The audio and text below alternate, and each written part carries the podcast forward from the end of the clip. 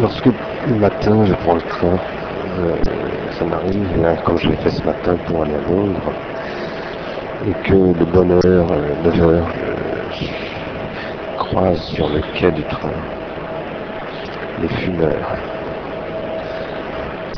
et que je sens la cigarette, l'odeur de leur cigarette, je suis toujours dégoûté et surtout horrifié à la fois par le fait que des gens puissent euh, avaler de la fumée comme ça le matin de cette bonne heure,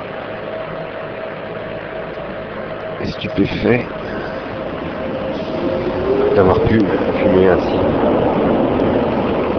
Et tout mon être me dit, mais c'est pas possible que les gens fument ça comme ça. C'est quelque chose de incompréhensible pour moi.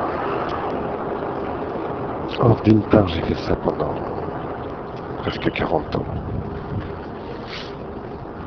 D'autre part, je fume